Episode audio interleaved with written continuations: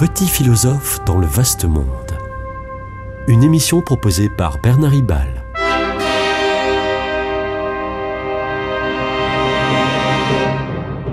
Bernard Ribal, essayiste, agrégé et docteur en philosophie. J'en ai assez d'entendre opposer foi et religion chrétienne, soit de façon péremptoire, soit de, façon insidieuse. La laïcité, euh, mal comprise et parfois sectaire, est sans doute responsable euh, de cette situation. Quant à moi, euh, j'ai parfois critiqué tel ou tel aspect de Descartes, mais euh, je ne méprise pas du tout le rationalisme des sciences contemporaines. La science est compatible avec la foi. Mais euh, attention, le but pour moi ici n'est pas du tout de prouver par la science l'existence de Dieu, car la démonstration aurait des failles, faute des failles énormes, euh, faute d'expérimentation, on ne peut pas expérimenter l'invisible, et de compréhension de l'absolu et de l'infini. Il s'agit de mettre en perspective la présence, la présence active de l'esprit, euh, avec un E majuscule, dans, dans la compréhension de l'univers. C'est le grand philosophe euh, occitan, Michel Serres, 1930-2019, euh, qui nous met sur la voie en parlant d'un autre grand philosophe, Alexandre Kojève, 1902-1968, et Michel Serres dit dans une interview euh, euh, qui s'appelle les, rendez-vous de la foi et de la science aux éditions Bayard, euh, il dit Kojève, un historien des sciences que j'admire, que j'admire beaucoup, se dit que la science moderne était née grâce à l'efficacité du dogme de l'incarnation. C'est surprenant ça. Et Michel Serres ajoute, je le cite à nouveau, L'incarnation, c'est l'homme-dieu, c'est Dieu se faisant homme dans un corps et une existence individuelle et charnelle.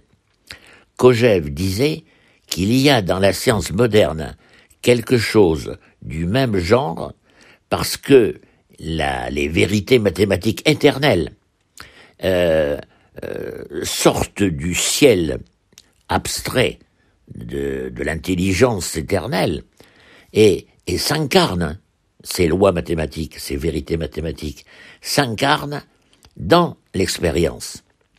La science moderne ne pouvait naître, continue Michel Serres, que dans euh, une culture où il y aurait, où il y avait l'incarnation, et, pourtant, ni Michel Serres, ni Alexandre Kojève ne sont véritablement euh, chrétiens. C'est aussi ce que dit Albert Einstein, 1879-1955, en réponse le 24 janvier 1936 à une question d'étudiante. Einstein euh, déclare, je cite, Cette croyance en l'existence de lois fondamentales régissant la matière et la nature euh, repose sur une manière de foi. Il, euh, il n'en reste pas moins vrai que cette foi est largement justifiée, dit Albert Einstein, par les succès de la recherche scientifique. D'autre part, tout individu réellement passionné par l'évolution de la science est convaincu de la présence d'un esprit derrière les lois de l'univers. Euh, on est loin ici d'une opposition de la foi et, de, la raison. Même euh, la matière, tant pour euh, la science contemporaine à se, à se dématérialiser elle-même.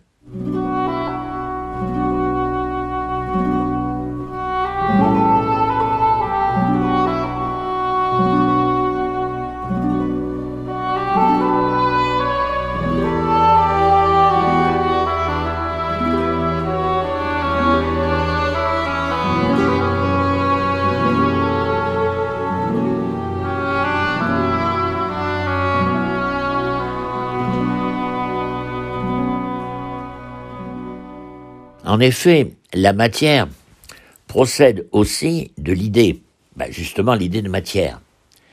Euh, qu'est-elle devenue, cette matière, euh, par la science d'aujourd'hui?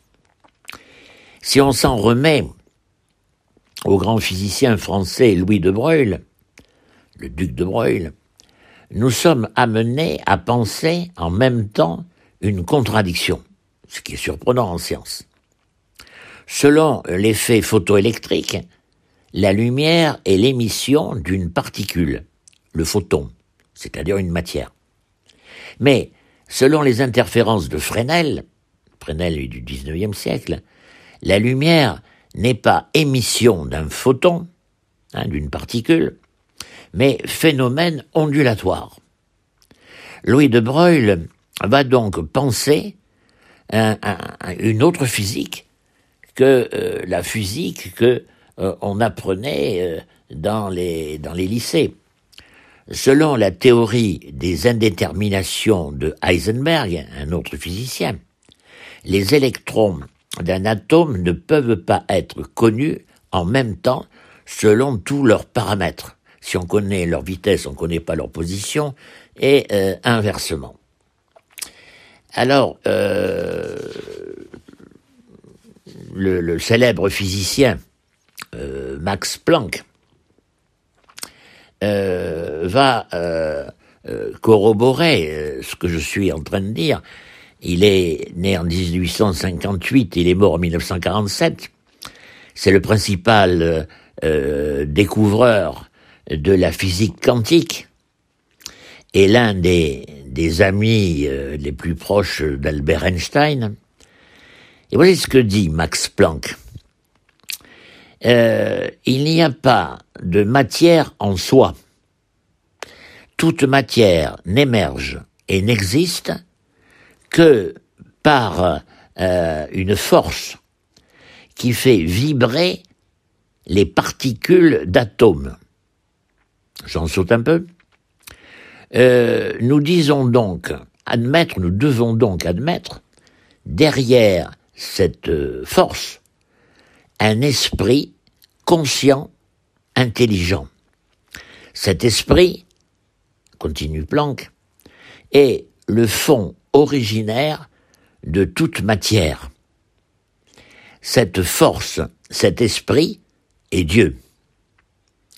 C'est ce que rapporte euh, Jean-Marc Ferry dans son livre, euh, où il parle donc de Planck, dans son livre euh, qui, qui s'appelle Qu'est-ce que le réel?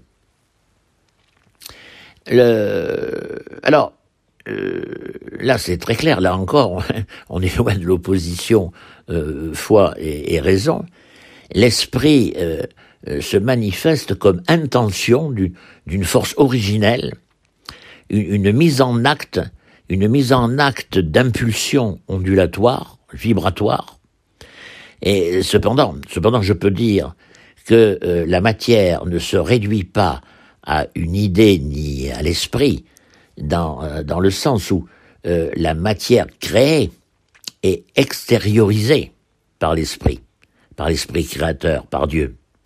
Euh, une, euh, euh, c'est une, c'est une parole, la parole créatrice, est une parole proférée, c'est-à-dire portée en avant, dont le contenu, dont le discours, c'est, c'est justement la création elle-même, et qui est extérieure à Dieu, bien qu'elle elle provienne justement de Dieu.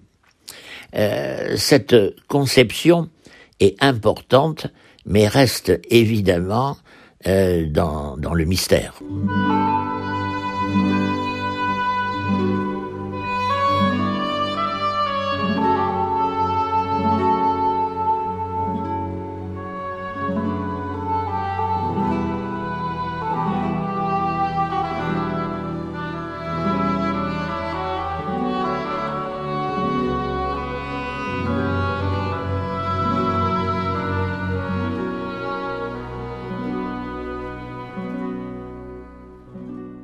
Alors, euh, poursuivons.